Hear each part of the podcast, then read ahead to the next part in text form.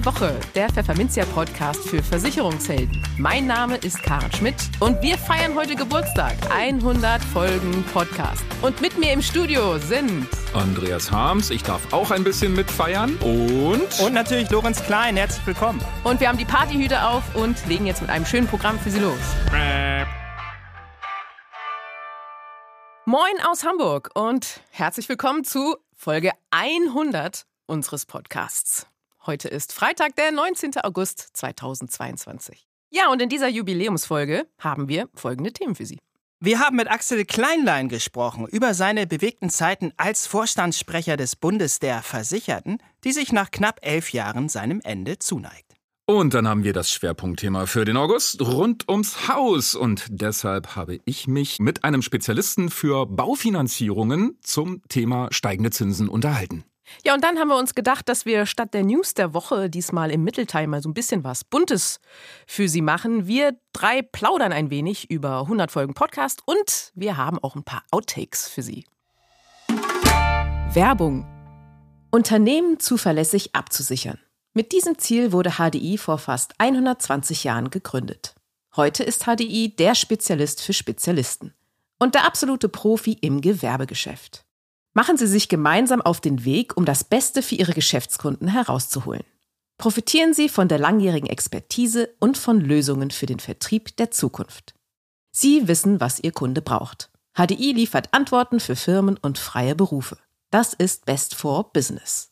Überzeugen Sie sich selbst und besuchen Sie die HDI Partnerwelt. Hier erfahren Sie, was HDI zum besten Partner für Ihr Gewerbegeschäft macht. Den Link finden Sie in den Show Notes. Im Gespräch.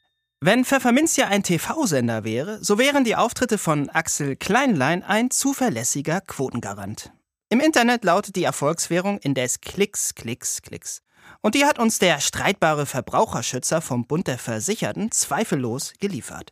Doch die Sache ist durchaus zweischneidig. Denn fast immer, wenn wir eine Meldung auf pfefferminzia.de veröffentlichten, in der Kleinlein gegen vermeintliche Auswüchse in der Versicherungswirtschaft zu Felde zog, gab es empörte Reaktionen.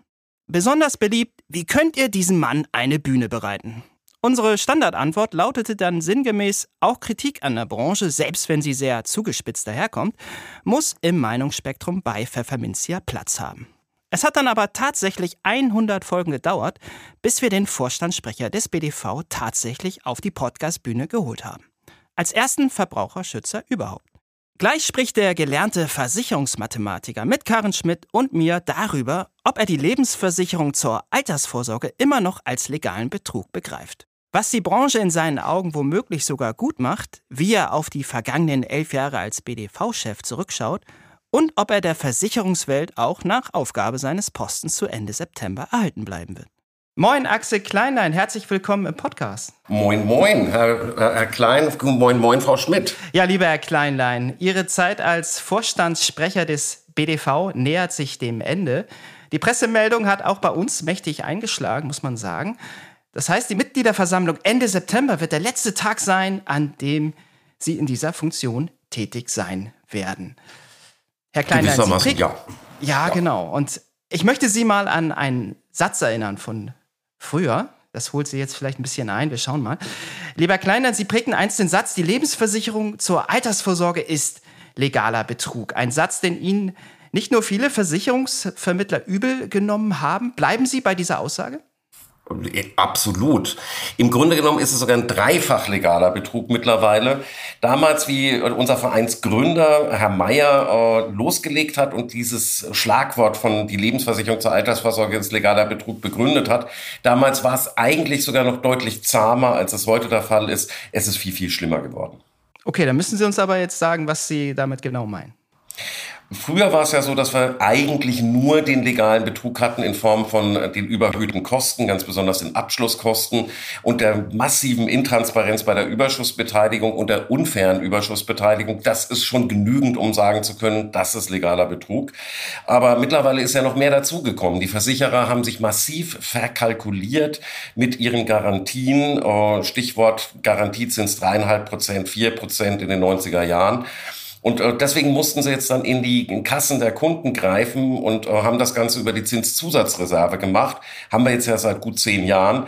Und äh, das führt eben im Grunde genommen zum zweiten legalen Betrug, indem die Versicherer so tun, als würden sie für Garantien gerade stehen. Tatsächlich tun sie es aber nicht, indem die Kunden dafür herhalten müssen.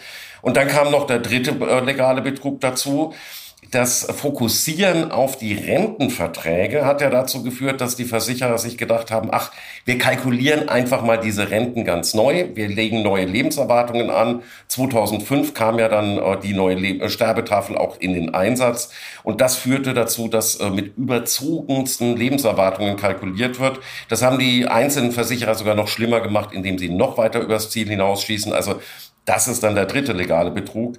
Unterm Strich also ein, ein, ein breiter Reigen verschiedener legaler Betrüge. Aber ganz wichtig, das ist immer wieder aufs Neue so, dass das äh, von Gesetz gedeckt ist, also legal. Das ist genau das Stichwort vom Gesetz gedeckt. Sie haben jetzt ganz, ganz viele Stichworte hier genannt. Ich würde gerne beim Stichwort Überschussbeteiligung einmal einhaken. Denn die Versicherungsbranche sieht das naturgemäß anders. Äh, als das, was Sie jetzt hier gerade verkündet haben. So wird der Versicherungsverband GDV nicht müde, auf das Urteil des BGH, des Bundesgerichtshofs vom Februar 2015 zu verweisen. Das ist schon ein bisschen her.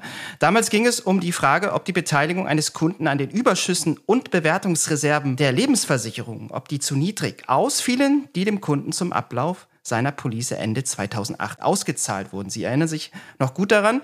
Der BGH urteilte damals, dass die Beteiligung des Kunden an den Überschüssen und Bewertungsreserven angemessen erfolgt sei.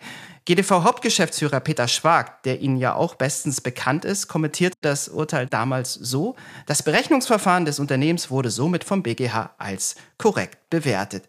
Haben Sie dieses Urteil als Niederlage empfunden damals? Äh, der BGH kann natürlich nur auf Grundlage der Gesetze auch urteilen und äh, bewertet ja nicht das Gesetz als solches. Dafür ist ja dann das Verfassungsgericht da, um zu schauen, ob äh, da hier verfassungsrechtliche Ansprüche betroffen sind. Und deswegen ist das, ist das BGH-Urteil insoweit eine Klarstellung von der Situation, wie wir sie haben. Die Gerichte wissen dann deutlich besser, wie sie in Bezug auf die Überschussbeteiligung hier dann auch urteilen sollen, wenn es solange eben die Gesetze so sind, wie sie sind. Aber äh, aus unserer Sicht ist es ganz klar, dass diese Gesetze eben äh, Unfairness äh, äh, festschreiben. Hier ist Unfairness bei der Überschussbeteiligung ganz massiv. Und äh, das, äh, deswegen steht es auch an, äh, dass wir hier mal wieder vor das Verfassungsgericht gehen. Und äh, das steht ja jetzt auch eben in Bezug auf die Bewertungsreserven mitten äh, auf der Agenda. Wenn ich dann mal einhaken darf, ist, das, ist dann Ihre Kritik an, der, an den Versicherern aber nicht vielleicht an der falschen Stelle angesetzt, wenn Sie sagen, es, es liegt doch an den Gesetzen, sollten Sie da nicht viel derber den Gesetzgeber in den Blick nehmen und mal dort anklopfen und sagen, Jungs, was macht ihr da? Ach, das ist ja schön, dass Sie, dass Sie uns auffordern, derber gegen die, gegen die äh, Politiker, Politiker, vorzugehen. Ja. Nehme nehm ich gerne auf, also den, den, den, den Hinweis. Natürlich sind wir auch ganz aktiv, was äh, eben gerade die Lobbyarbeit äh, in äh, Berlin und in Brüssel angeht, um genau diese Missstände dann auch äh, ähm, beseitigen zu können. Aber das ist ein ganz, ganz hartes Geschäft. Man darf ja nicht vergessen, die Versicherungswirtschaft ist einer der massivsten und, um ihre Begrifflichkeit zu nehmen, derbst auftretende Lobby in, in Berlin überhaupt. Es gibt ganz, ganz wenige andere Branchen, die so dermaßen präsent sind. Ich habe mal mit einem Abgeordneten gesprochen, der war erst im Verteidigungsausschuss, dann im Finanzausschuss.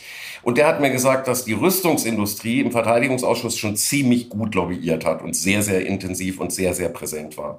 Aber die können sich noch eine echte Scheibe davon abschneiden, wie der GDV und die Versicherungswirtschaft da unterwegs ist. Also das ist ein harter Job, äh, hier Verbraucherinteressen gegen die Versicherungswirtschaft im politischen Raum durchzusetzen, was mich aber nicht daran hindert, das auch zu tun. Naja, aber dann sieht man mal auf der anderen Seite ja aber nun äh, Riester zum Beispiel, wo ja auch die Versicherer ständig sagen, lieber Gesetzgeber, wir müssen dringend Reformen Formen her und es tut sich aber nichts, dann scheint das da mit der Lobbyarbeit ja nicht besonders gut zu klappen, oder?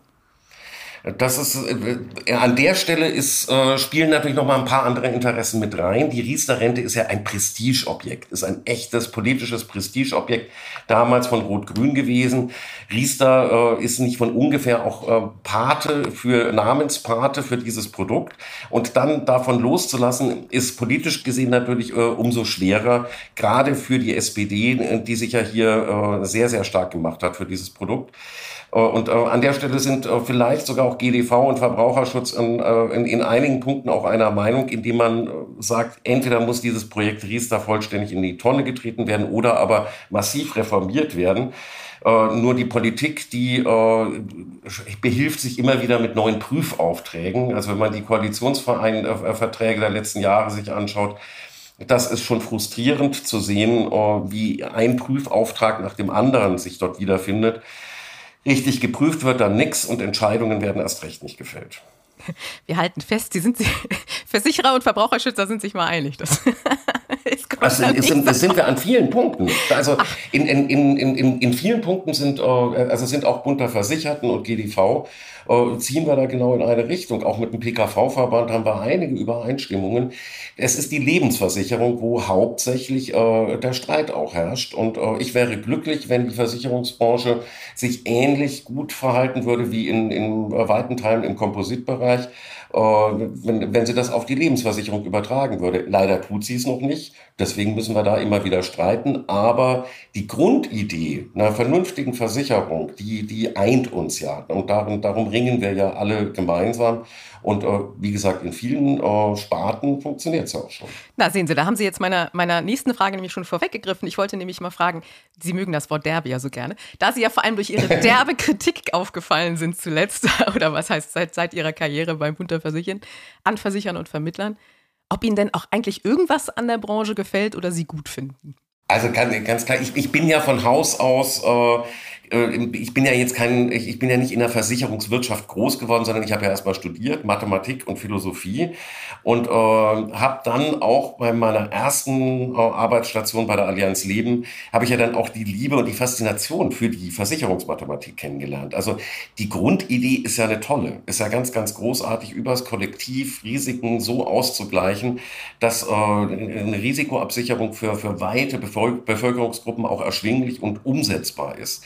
Diese Idee ist ja großartig. Ich finde es nur dann blöd, wenn die nicht fair umgesetzt wird.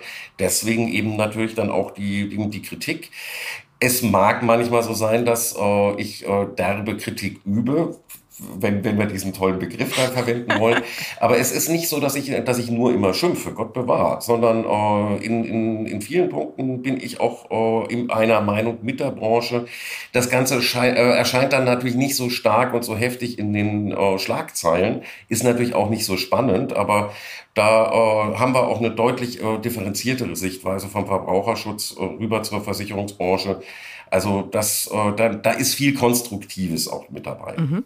Herr Kleinlein, Sie sagten vorhin, dass der GDV in Sachen Lobbyarbeit sehr präsent sei. Nun sind Sie als BDV aber eben auch sehr präsent, medial auf alle Fälle, kann man sagen.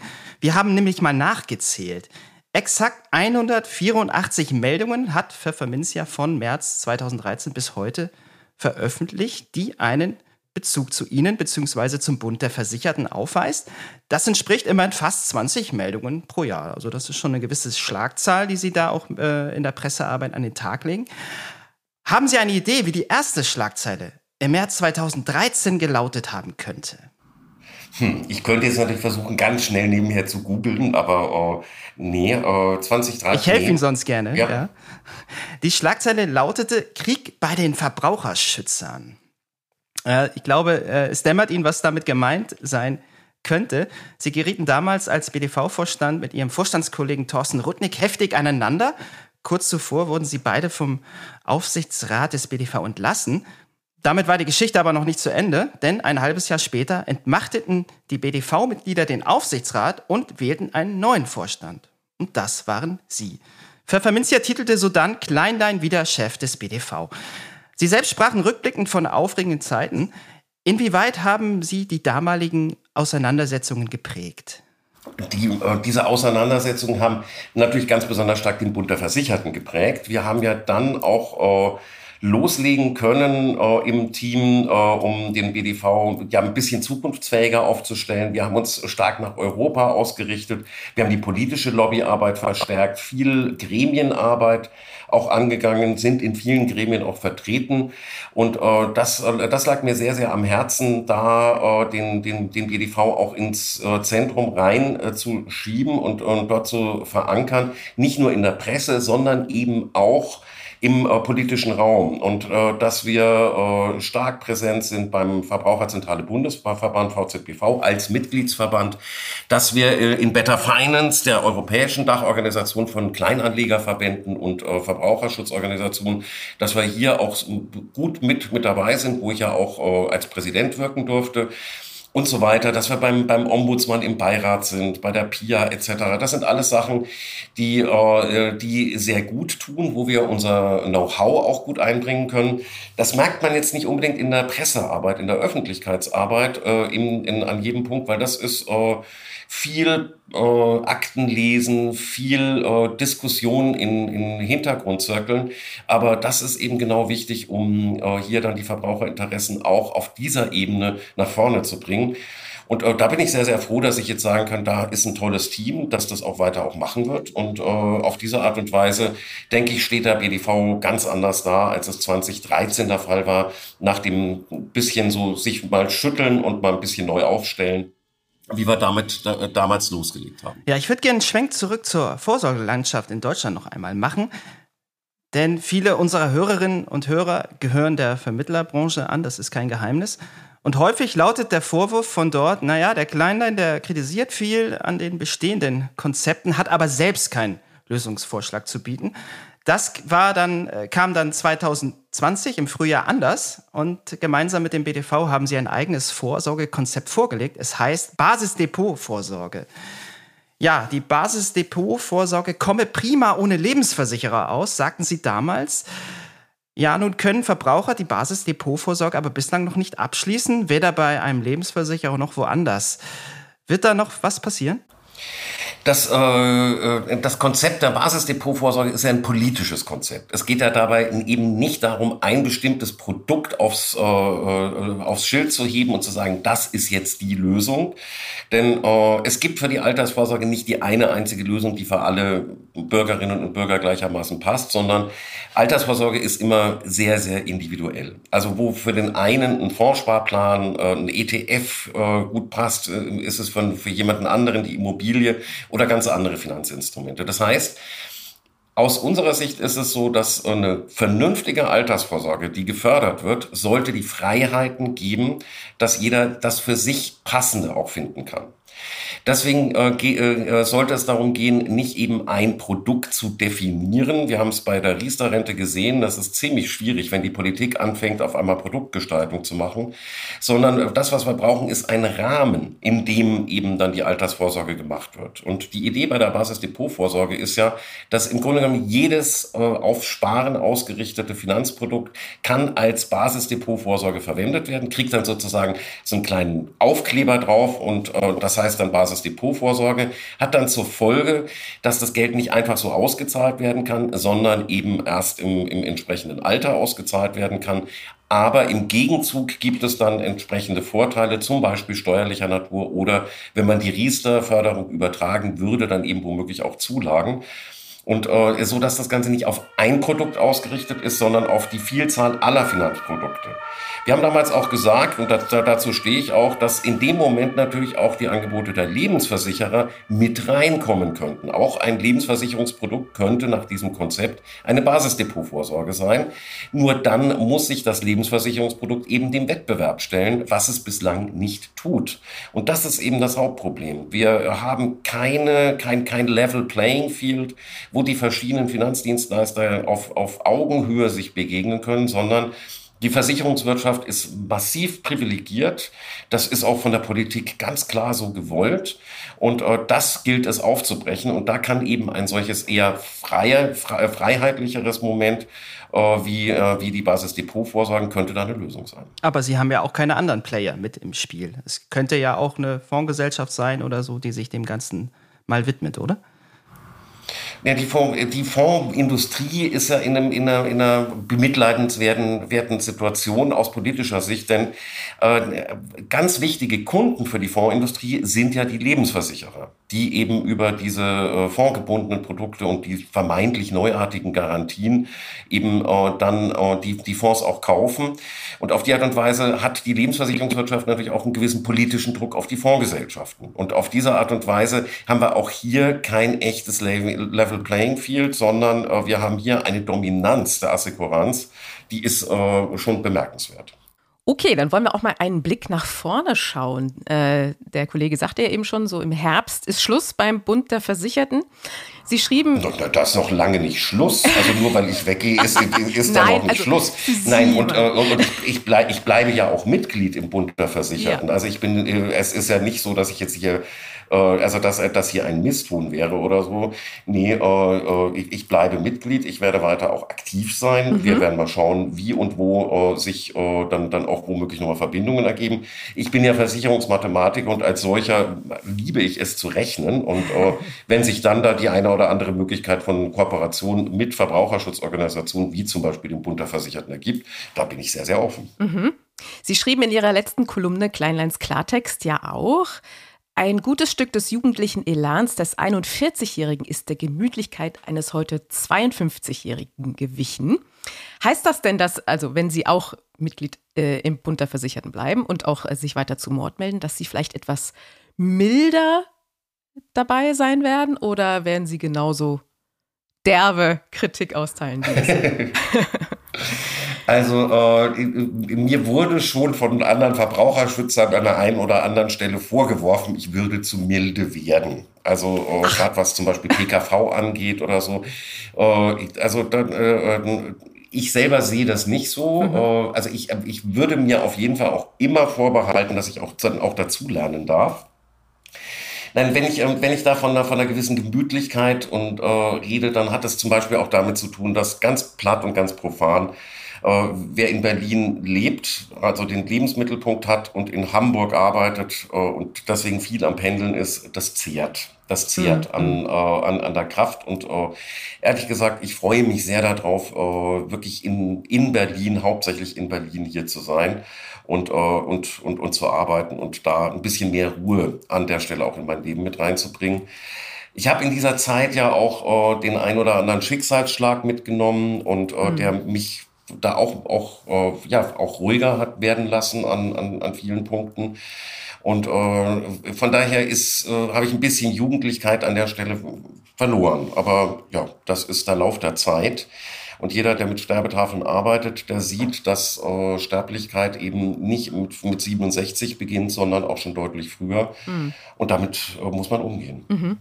Apropos umgehen, liegt es vielleicht auch ein bisschen, Sie werden ja auch, wenn Sie ähm, eben, wenn solche Berichte oder Kritik dann rauskommt, solche Meldungen dazu, werden Sie ja dann auch, also das war jedenfalls auch immer bei uns so, wenn wir dann die Meldung veröffentlicht haben, gerade im Social Media Bereich kommt dann oft sehr äh, heftige, ja, heftige Kommentare. Zum Teil werden die eben auch sehr persönlich. Also so ein wahrer Shitstorm quasi, kann man heute auf Neudeutsch sagen. Sind Sie das auch ein bisschen leid? Hat das, zerrt das auch an einem? Oder blendet man das mhm. aus? Nö, das können Sie auch. Also äh, am Aus, Ausblenden tue ich es nicht. Mhm. Äh, ich äh, setze mich da schon auch gerne dann damit auseinander. Also wenn es äh, äh, zu persönlich wird, natürlich nicht, aber das spricht dann eher für die ja, für die, äh, für, für, für die intellektuelle Konstitution der, derjenigen Person, die das dann geschrieben hat. Aber das, das geht mir nicht nahe. Äh, nee, also der, dem, diese Auseinandersetzung, die ist mir auch wichtig und äh, ich scheue mich auch nicht, äh, mich auch äh, Vermittlern äh, zu stellen und äh, werde auch weiterhin solche, solche äh, Kontakte auch pflegen und bei Veranstaltungen mit dabei sein und so weiter. Es ist ja auch nicht so, dass ich die Vermittler jetzt als Ziel der derben Angriffe sozusagen äh, im Fokus habe. Das ist äh, also der das Grundproblem liegt nicht bei den Vermittlern und, und bei der Vermittlerschaft, sondern das liegt äh, bei den Versicherungsunternehmen die hier die, die Vermittler gerne sozusagen als, äh, als äh, Masse mit äh, äh, vor sich hinstellen, um selber nicht den Angriff abzukriegen. Aber die Hauptprobleme resultieren aus den Produkten und nicht aus der Vermittlerschaft her. Und wenn die Produkte anders gebaut werden würden, wenn hier auch äh, fairere Kostenkalkulation wäre, dann, äh, dann müsste sich die Vermittlerschaft hier vielleicht an der einen oder anderen Stelle in eine andere Richtung bewegen. Aber sie hätte dann auch die Chance, vernünftig vernünftige äh, Vorsorgeprodukte auch äh, an, an den Mann und an die Frau zu bringen, die aber im Moment überhaupt nicht im Portfolio drin sind. Und äh, das ist eben ein Hauptproblem. Wenn, wenn, ein, wenn einer Vermittlerschaft äh, äh, im, im Bereich Altersvorsorge größtenteils nur schlechte Produkte zur Verfügung stehen, dann können die auch nichts anderes verkaufen als diese schlechten Produkte. Und dann, äh, dann ist an erster Stelle nicht der, der, der Vermittler daran schuld, sondern an erster Stelle ist dann das Unternehmen dran schuld, das keine besseren Produkte auflegt. Mhm. Sie haben ja auch betont, ähm, oder in der Pressemitteilung, wo es hieß, dass Sie ähm, beim Bund der Versicherten eben als Vorstandsvorsitzende aufhören, haben Sie auch betont, dass Sie nicht zu einem Versicherer wechseln werden. Was, ja. was, was machen Sie denn dann jetzt? Werden Sie sich vielleicht, äh, weiß ich nicht, eine Insurtech suchen und da das Altersvorsorgeprodukt äh, der Träume quasi bauen? Oder können Sie uns da was verraten, was Sie denn jetzt genau machen in Zukunft? Das ist, das, da gibt's nichts groß zu verraten. Bevor ich beim BDV war, äh, war ich ja auch schon als Mathematiker tätig. Genau. Und ich hatte äh, mein kleines äh, versicherungsmathematisches Büro hier in Berlin, Math Concepts, und äh, habe da Studien gemacht, Gutachten gemacht, äh, Vorträge gehalten, äh, all diese Dinge. Äh, klar auch immer äh, schon mit dem Fokus, äh, ich stehe auf der, auf der Seite der, der Verbraucher und Verbraucherinnen.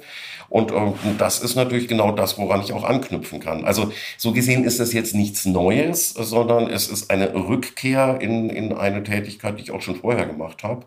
Und äh, ja, also ich, äh, ich, ich ich habe äh, diverseste Verbände, Parteien, Gewerkschaften etc. auch beraten und hier äh, unterstützt. Und äh, zum Beispiel die äh, Riester-Studie, zehn Jahre Riester-Rente, wo ich ja meine massive Kritik äh, oder Sie würden sagen Werbekritik an der Riester-Rente schon deutlich gemacht habe, äh, die hatte ich ja damals eben als unabhängiger Versicherungsmathematiker mit der Friedrich-Ebert-Stiftung gemacht. Daraus ist dann auch die Studie zusammen mit dem DIW, mit Cornelia Hagen entstanden. Und dass das dann genau in dem Moment veröffentlicht wurde, wo ich gerade äh, als äh, Vorstandssprecher des BDV angefangen habe, das war Zufall. Aber das sind so Sachen, die ich eben genau aus dieser Selbstständigkeit heraus auch gemacht habe. Und äh, da freue ich mich drauf, auch mich mit solchen spannenden Themen auseinandersetzen zu können wieder. Okay, also back to the roots und Sie bleiben der Branche erhalten. Und man wird bestimmt noch von Ihnen hören, auch in Zukunft. Dann wünschen wir Ihnen schon mal alles Gute für die nächsten Schritte und äh, vielen Dank für das Gespräch, lieber Herr Kleinlein. Vielen Dank und äh, immer, wenn Sie gerne über Versicherungen reden wollen, rufen Sie mich an. Ich habe ich, ich hab da Lust drauf. Ist ja kein so großes Partythema, umso schöner ist es, wenn man sich dann da ein bisschen tiefer gehend und auch fundiert unterhalten kann. So, liebe Freunde an den Geräten, damit kommen wir zum freien Teil unserer äh, unserer hundertsten Podcast-Folge und zwar zu dem Teil Fragt die Redaktion Aktion. Es sind tatsächlich ein paar Fragen reingekommen. Zum Beispiel fragt Unternehmensberater Peter Schmidt, übrigens ein stets gern gesehener Kolumnist bei uns von den Consulting und Coaching in Berlin und der fragt einfach, wann macht ihr denn endlich einen Videocast? ja, also äh, für den normalen Podcast, ähm, den wir jede Woche machen, jetzt äh, würden wir das eher nicht tun. Aber wir haben uns überlegt, vielleicht für die Spezialpodcasts, unsere Sonderpodcasts, die wir ja in unregelmäßigen Abständen durchaus machen, äh, könnte das mal eine Alternative sein. Und wir könnten das ja mal einfach ausprobieren. Wir sind ja nicht abgeneigt, immer mal was Neues zu probieren. Von daher, maybe coming soon. Das lassen wir da mal so stehen und dann kommen wir zur nächsten Frage. Herr Sascha Marquardt, Leiter Kompetenzcenter Firmenkunden bei der Hallischen Krankenversicherung fragt, wünscht sich ein paar Behind-the-Scenes-Infos, also hinter den Kulissen. Wie kommen die Nachrichten bei uns an? Wie entsteht ein Artikel? Wie entsteht der Podcast? Wie sind wir auf den Namen? ich glaube, das ziehe ich mal vor. Wie kam es zu dem Namen Pfefferminzia? Wer, wer will antworten? Ja, also äh, dann mache ich das mal. Die Chefin, jawohl. ähm, ein bisschen, äh, muss man ein bisschen ausholen. Wir sind ja ähm, wir waren, wir sind ja als Projekt quasi gestartet, Pfefferminz ist als Projekt gestartet bei Das Investment damals. Da äh, haben uns wir, die Macher uns alle kennengelernt von Pfefferminzia und ähm, die Versicherungsbranche dort betreut in, im Rahmen eben des das Investment-Konzepts. Ähm, war uns dann aber zu wenig, weil wir uns auch nur auf BU und Altersvorsorge und so fokussiert hatten und den ganzen Sachversicherungsteil zum Beispiel abgeschnitten haben. Also haben wir gedacht, wir widmen uns stärker der Versicherungsbranche und brauchen dafür eben auch einen griffigen Namen. Und beim Brainstorming hat sich dann eben dieses äh, weltbekannte Synonym für die XY-Versicherung quasi, hat sich äh, dann einge haben, ist uns eingefallen. Wir haben gecheckt, ist das irgendwie äh, schon ähm, geclaimed, der, der Begriff war nicht. Und dann haben wir gesagt, okay, dann machen wir das. Und sind dann eben als Online-Portal, reines Online-Nachrichtenportal gestartet 2013.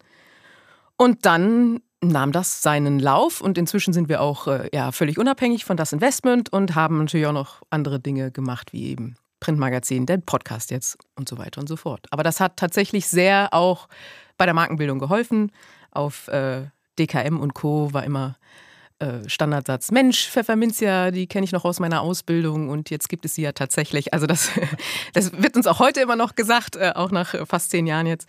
Also ja, das hat, äh, ja, war eine gute Idee mal damals und hat, glaube ich, auch sehr dazu beigetragen, dass wir dann jetzt auch heute stehen, wo wir sind. Oh, apropos weltbekannt, meine Mutter musste den Namen Pfefferminzia erstmal nachschlagen. Ne? Ja, ich meine jetzt auch nicht. weltbekannt in, bei allen, die irgendwie mit Versicherungen zu tun haben. in Deutschland. Weltbekannt in der Versicherungsbranche, hey. genau. So, und damit der Lorenz sich nicht langweilt, ähm, wie, wie kommen denn, wie, wie entsteht denn eigentlich mal der Podcast? Wann fangen wir an? Wie fangen wir an? Äh, ja, wie kommt das Material? Ja, rein? lieber Herr Marquardt, da muss man sagen, wir machen das eigentlich relativ spontan. Also es ist nicht so, dass wir da wochenlang planen würden. Also das vielleicht entzaubern wir uns hier ein bisschen, wenn wir das jetzt sagen. Aber wir versuchen ja auch irgendwie das ähm, im Rahmen unserer täglichen Arbeit schlank zu halten tatsächlich, weil so ein Podcast ist schon aufwendig, muss man sagen. Und dann muss man einfach auch mal äh, ja, spontan schauen, was, was sind denn das für Themen im Moment, die uns bewegen. Äh, das ist oft kurz vorher, dass wir auch ein Thema sehen, äh, identifizieren, na, das könnte sich gut eignen. Zum einen als Gesprächsaufhänger, zum anderen eben aber auch als News, die Sie ja sicherlich auch kennen, wer uns jetzt schon ein bisschen länger verfolgt hat.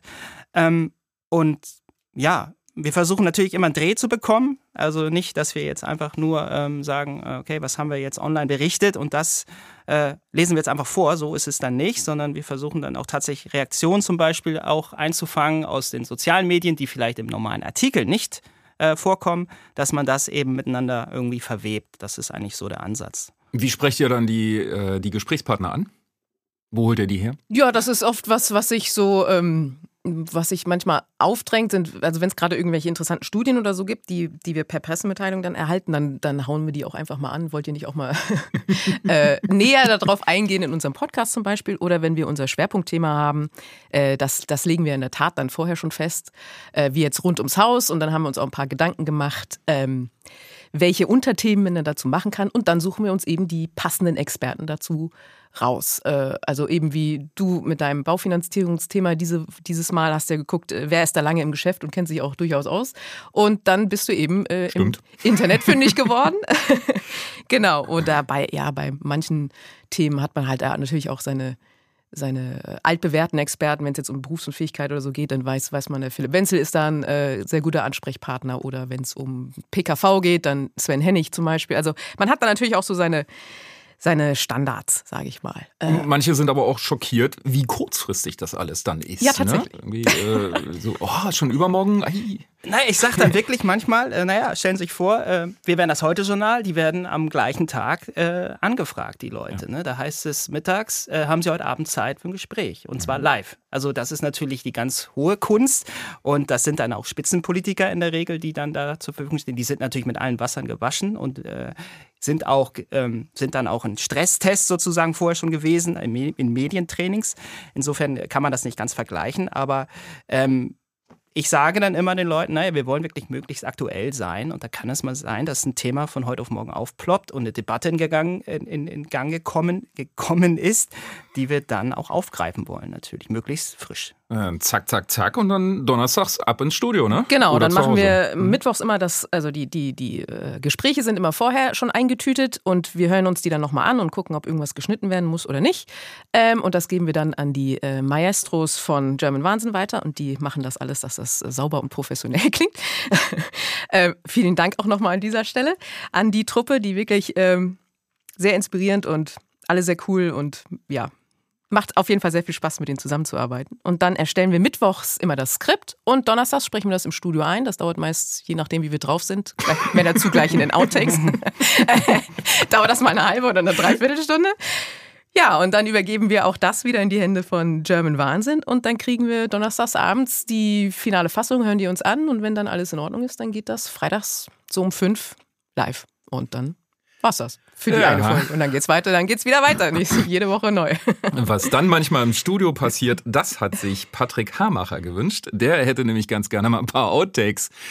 Im Film heißt es äh, Versprecher oder auf Deutsch äh, heißt es Versprecher, sich gewünscht. Bitteschön, äh, die äh, Leute von German Wahnsinn, die Tonmagier von German Wahnsinn, haben im Archiv gekramt und ein paar tolle Dinger rausgeholt. Und los geht's. Die Verbraucherschützer der Verbrauch... Die Verbraucherschützer der Verbraucher... Oh, was ist denn hier los? Als größte Herausforderung auf dem Weg zu einem nachhaltigen Geschäftsmodell und Produktsortiment... Sortiment... Dass der Staat zu jedem eingezahlten Euro 50 Cent dazugibt, wiederholt Schwag eine Forderung, die der Verbrannt... Verbrannt... Als größte Herausforderung auf dem Weg... Herausforderung? Eieiei. Denn wie PwC berichtet, bewerten nur 63 Prozent der Entscheider den Umgang mit neuen Technologien in ihrem Hause als...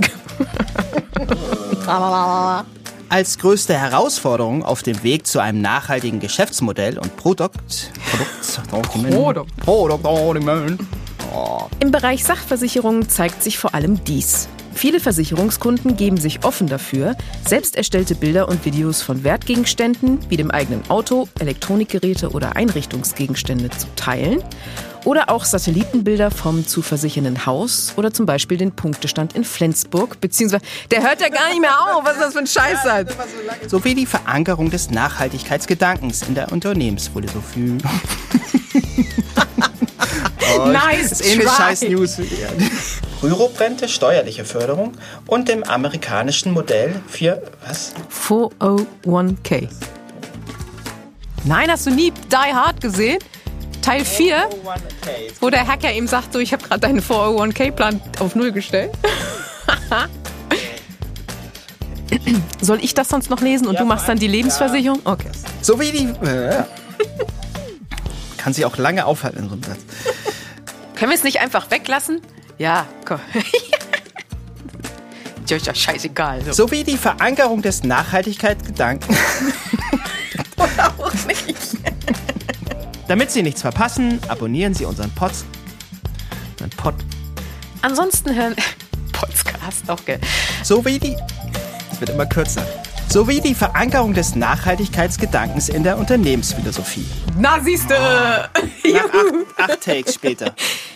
So, damit waren wir bei den Versprechern und jetzt machen wir ganz ohne Versprecher weiter. Und ähm, ich bin ja, ich bin ja tatsächlich erst seit Anfang des Jahres bei Pfefferminzia und in die Podcast-Szene bin ich im März oder April oder so eingestiegen. Das heißt, ich war bei den meisten Folgen gar nicht dabei. Und deswegen frage ich die beiden Kollegen, die alle 100 gemacht haben, was ich schon immer mal wissen will. Jetzt kommt erstmal die ultimative Markus Lanz Gedächtnisfrage. Was war das für ein Gefühl, als ihr zum ersten Mal bei German Wahnsinn durch die Tür gegangen seid? Wer will?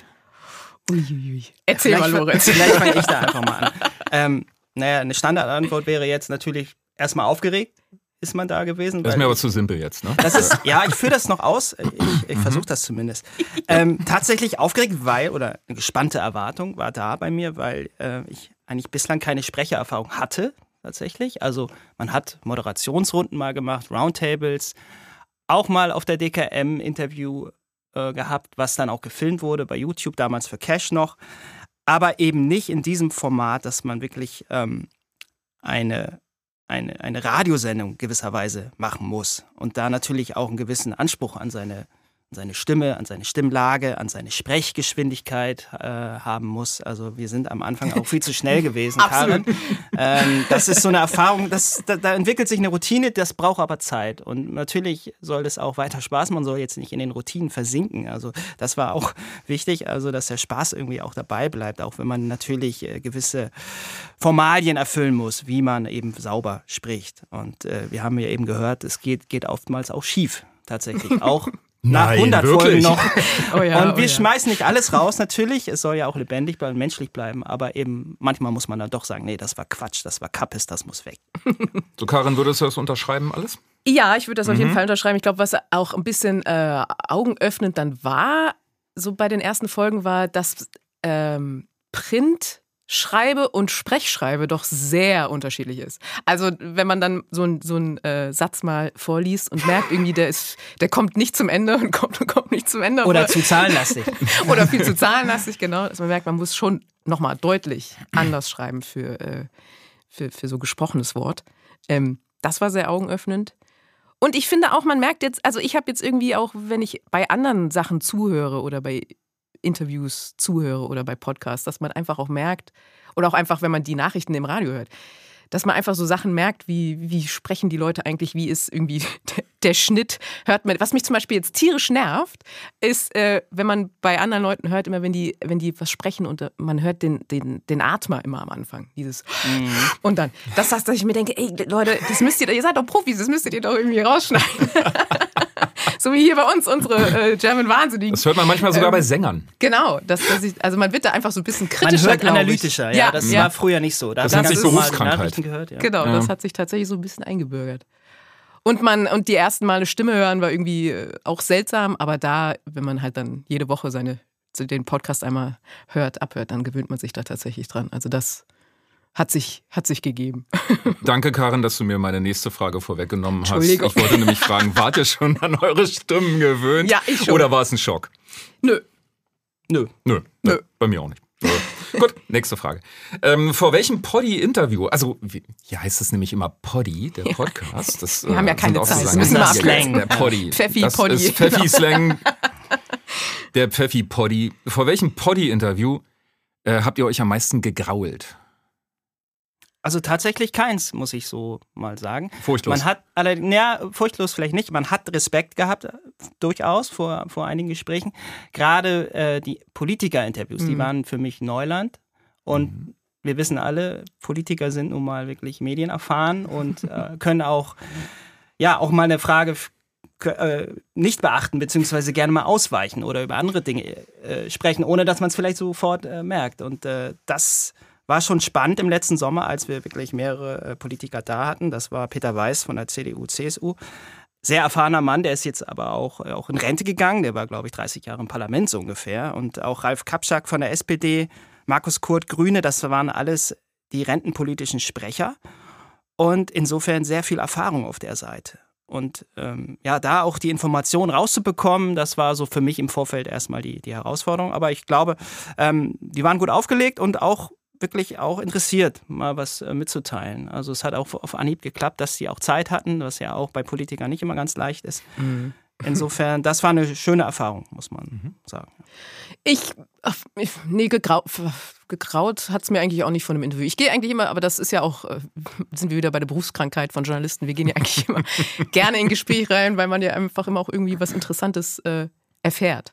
Und Klar hat man da manchmal Interviews, die sind ein bisschen zäher oder so, aber dann liegt es natürlich auch so ein bisschen an einem selbst, da dann doch noch möglichst was aus dem Interviewpartner rauszukitzeln.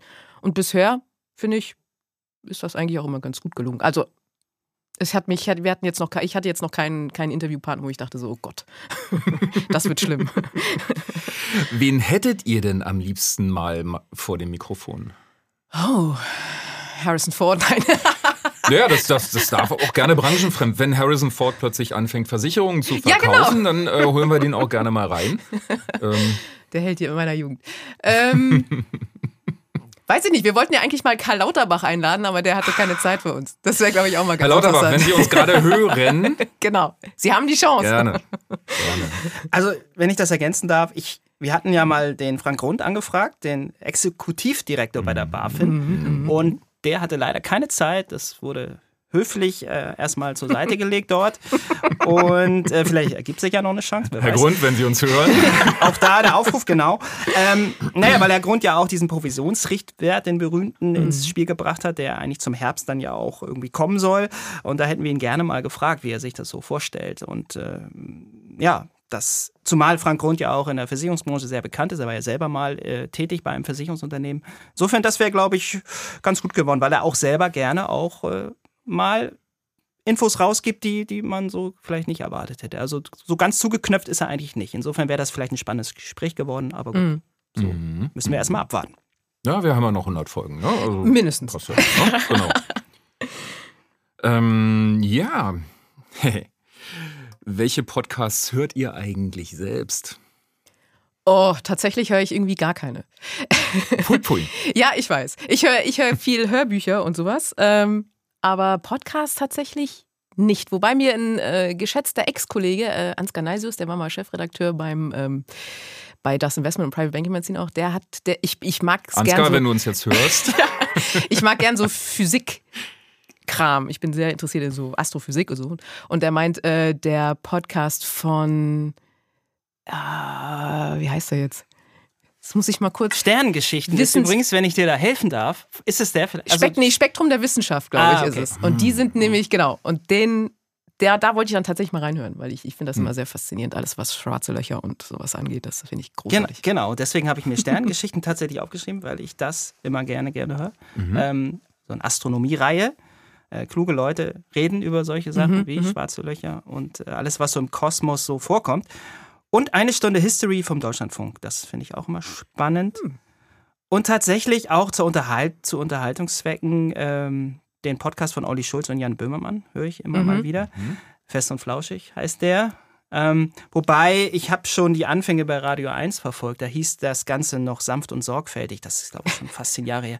Seitdem hat meine Frequenz jetzt mit Fest und Flauschig sehr abgenommen, weil sich vieles wiederholt. Also ich habe die beiden jetzt ein bisschen überhört fast schon und deswegen ist da eher Pause. Weil ich an dieser Stelle sagen möchte, Radio 1 ist tatsächlich für mich immer noch die Messlatte für starke Radiointerviews. Machen die heute noch live. Also kann ich jedem empfehlen, Radio 1 mal reinzuhören. Ähm, und ich möchte auch noch die Chance äh, auf einen wunderbaren Podcast hinweisen, jetzt wo eh jeder zuhört. Ähm, es gibt einen wunderbaren Podcast, Alben für die Ewigkeit. Da ähm, sind ein paar Musikfreaks und die stellen immer ein Album vor, ähm, was die meinen, was für die Ewigkeit ist. Also ein Beispiel ist Wir sind Helden, die Reklamation. Jetzt zuletzt war es Guns N' Roses Appetite for Destruction. Können Auch gut. Musik gut ist auch hören. immer gut. Musik ist immer super, Ja. ne? So. Ja, dann äh, würde ich jetzt diese Fragerunde beenden. Hoffe, dass keiner vorgespult hat. Wir haben immer diese, diese Marken. Ähm, und dann kommen wir zum nächsten Thema. Das Schwerpunktthema. Harte Zeiten für das Geschäft mit Immobilienkrediten. Die Zinsen sind seit Jahresanfang kräftig nach oben gewandert, die Preise für Objekte aber noch nicht nach unten. Parallel wird das tägliche Leben teurer. Wie wirkt sich das auf die Bauviehbranche aus? Darüber spreche ich jetzt mit Dittmar Rompf. Er ist Mitgründer und Vorstandschef des Baufinanzierungsvermittlers Hüttich und Rompf und seit über 30 Jahren im Geschäft. Hallo Herr Rompf, ich grüße Sie. Herzlich willkommen bei uns im Podcast. Hallo Herr Harms, ich freue mich sehr. Herr Rompf, ähm, wir haben ja am Markt für, für Immobilienkredite was Erstaunliches mitgekriegt. Seit Jahresanfang sind die Zinsen ziemlich heftig nach oben gegangen. Ähm, wie läuft das Geschäft bei Ihnen zurzeit? Ja, also tatsächlich ist es so, dass wir eine solche Entwicklung in den letzten 30 Jahren noch nicht erlebt haben, dass wirklich die Zinskonditionen in kurzer Zeit so dramatisch äh, gestiegen sind. Ähm, Im ersten Halbjahr haben wir eigentlich von unserem Geschäft her noch nichts davon gespürt. Also von Januar bis Juni war unser Geschäft eigentlich ganz normal. Wir haben 10 Prozent Zuwachs gehabt zum letzten Jahr in der vergleichbaren Periode. Aber im Juli haben wir dann die deutlichen Ausschläge nach unten genau mitbekommen. Das passiert halt immer zeitversetzt. Ähm, der Markt entwickelt sich in eine gewisse Richtung und wir spüren es dann. Ähm, was hat sich getan auf dem Immobilienmarkt? Es sind weniger Kunden da, die im Moment Immobilien kaufen wollen, weil die natürlich verunsichert sind. Die haben damals Konditionen gehört im zehnjährigen Bereich von 0,8 bis 1 Prozent und haben jetzt aktuell, wenn sie jetzt aktuell eine Immobilie gefunden haben, eine Kondition von 3,5 gehört. Und dadurch sind sie verschreckt oder sie können sich auch nicht leisten oder wollen auch diese Rate gar nicht mehr bezahlen, sodass der Markt im Moment deutlich von, den, von der Nachfragesituation der Kunden nach unten gegangen ist. Und das haben wir zum ersten Mal im Juli gespürt und der August sieht ganz genauso aus. Es wird auch wieder ein schwieriger Monat für uns werden. Haben sich denn die Immobilienpreise schon ein bisschen verändert? Ja, da verändert sich leicht im Moment was. Natürlich ähm, die Bauträger, die im Moment äh, ihre Immobilien verkaufen, die wollen natürlich von ihrer Preissituation nicht nach unten gehen. Ähm, da Verständlich, ne? Natürlich, äh, sonst ähm, passiert ja was mit der Marge. Ähm, aber die, wo wir es halt schon merken, dass die äh, Preise auf keinen Fall steigen, sondern leicht nach unten gehen, ist im Bestandsimmobilienmarkt. Dort tut sich schon was. Aber das wird sich in den nächsten äh, Monaten noch weiter fortsetzen. Auf jeden Fall ist dieses starke Wachstum der Kaufpreise, das ist auf jeden Fall unterbrochen. Das wird es jetzt in nächster Zeit nicht geben. Mhm. Wie ist denn das als äh, Immobilienkreditvermittler, wenn die Zinsen steigen? Ist es für Sie Eher gut oder eher schlecht? Eigentlich ist es für uns egal, wenn der Markt weiterhin ähm, intakt ist. Also wenn weiterhin die Kunden Immobilien kaufen, dann ist es von unserer Seite her egal, ob die Zinsen niedrig sind oder hoch sind. Ähm, natürlich war das die vergangenen Jahre, wo wir diese Immobilienhoss erlebt haben. Die letzten 10, 12 Jahre war das natürlich für uns ähm, ein, ein, eine angenehme Situation. Es ähm, haben viele, viele Kunden wollten eine Immobilie kaufen und sie konnten sich auch leisten, weil die Konditionen, die Zinsen ähm, historisch niedrig waren. Es war, gab ja sogar ähm, Ideen im Markt, dass wir sogar negative Zinsen im zehnjährigen Bereich bekommen. Das kam dann nicht so, aber wir waren wirklich schon sehr weit unten. Also das Geld hat nichts gekostet und dass sich das jetzt so dramatisch in diesem Jahr verändert hat, das ist wirklich eine besondere Situation. Was ist, Sie sagten, wenn der Markt intakt ist, ist es okay. Wann ist denn ein Markt nicht intakt? Wenn halt, äh, wenn die Kunden keine Immobilie kaufen. Wenn es ein Angebot gibt, dass der, mhm. dass der Kunde nicht kaufen kann oder nicht kaufen will dann würde man sagen, das ist eine Störung des Marktes. Ähm, und das erleben wir im Moment. Im Moment gibt es Angebot, aber ähm, die Kunden sind verunsichert. Natürlich nicht nur verunsichert wegen den Zinsen, sondern auch wegen den ganzen Nebengeräuschen wie Inflationsgefahr, ähm, dass wir im Winter im Kalten sitzen, also diese Energiesituation, der Krieg in der Ukraine, der natürlich auch vieles dadurch äh, bewirkt hat. Das sind eigentlich eine Gemengelage, die den Kunden nicht gerade sage ich mal, animiert, eine Immobilie zu kaufen. Also die Verunsicherung im Markt ist deutlich da und ähm, die wird sich wahrscheinlich in den nächsten Wochen wieder normalisieren. Nun sind ja Journalisten auch immer auf der Suche nach der äh, richtig dramatischen, harten Schlagzeile. Ein Kollege aus Hamburg, auch ein Journalist, hat einen ähm, Baufinanzierungsspezialisten mal sehr hart gefragt. Erleben wir gerade das Ende des Baufi-Booms, fragt er. Ich würde die Frage mal an Sie weitergeben. Also der Baufi-Boom, der ist auf jeden Fall zu Ende. Das ist, das ist ganz sicher. Ähm, mhm. Und ähm, der Markt normalisiert sich jetzt wieder. Und wir müssen jetzt mal wirklich sehen, was passiert. Also die letzten zehn Jahre haben sich die Kaufpreise verdoppelt. Und das war natürlich kein Problem, als wir nied ganz niedrige Zinsen hatten. Und jetzt, wo wir diese hohen Zinsen haben, diese verhältnismäßig hohen Zinsen, werden ja im Markt schon ganz andere Zinsen, aber jetzt im Moment zu diesen 0, Zinsen, jetzt 3,5 Prozent Zinsen, ist es natürlich eine deutliche Steigerung. Und das mit diesen hohen Kaufpreisen gepaart, das hat den Markt im Moment etwas abgewürgt. Und wie sich das jetzt wieder neu findet, das muss man sehen. Aber die Immobilienhorst, dieser Baufi-Boom, der ist erstmal zu Ende. Damit haben wir unsere dramatische Schlagzeile. Ja, ist nicht gut, ist nicht schön, aber wir hatten so tolle Jahre, die letzten nee. Jahre, äh, sowohl die Immobilienwirtschaft als auch wir.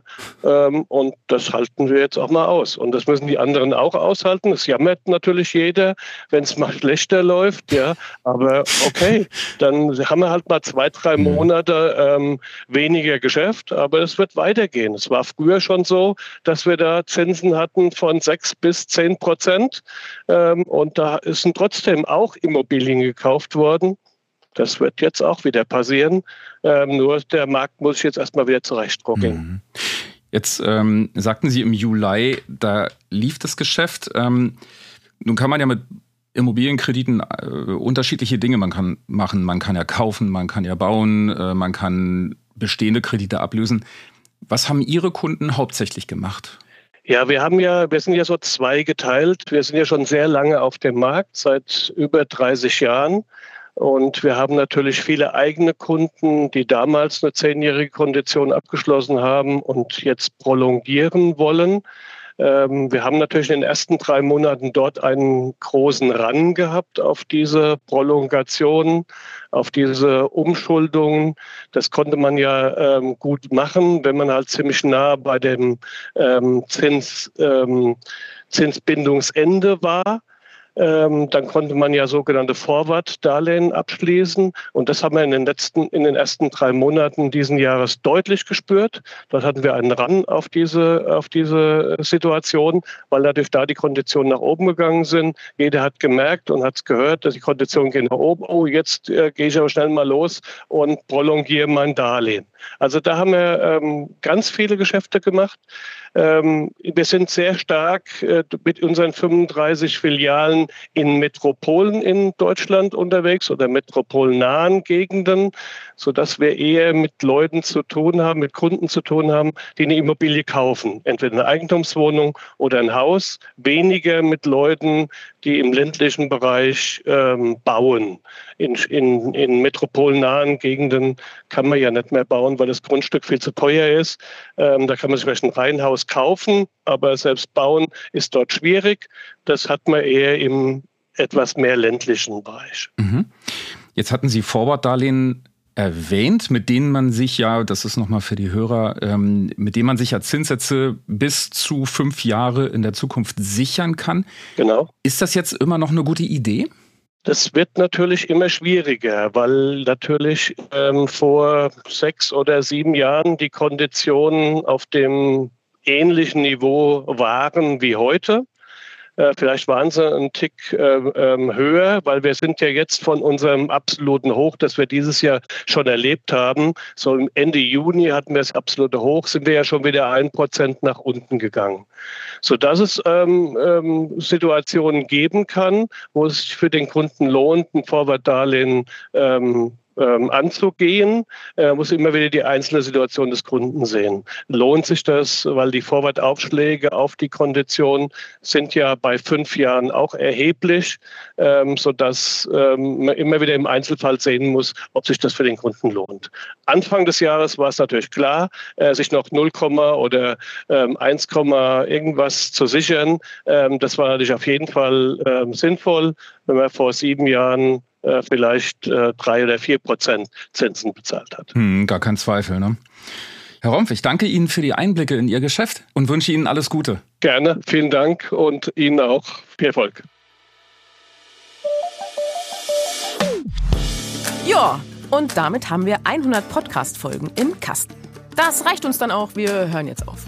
Scherz, auf die nächsten 100. Begleiten Sie uns doch weiter auf unserer Ponyreise und abonnieren Sie die Woche überall dort, wo es Podcasts gibt.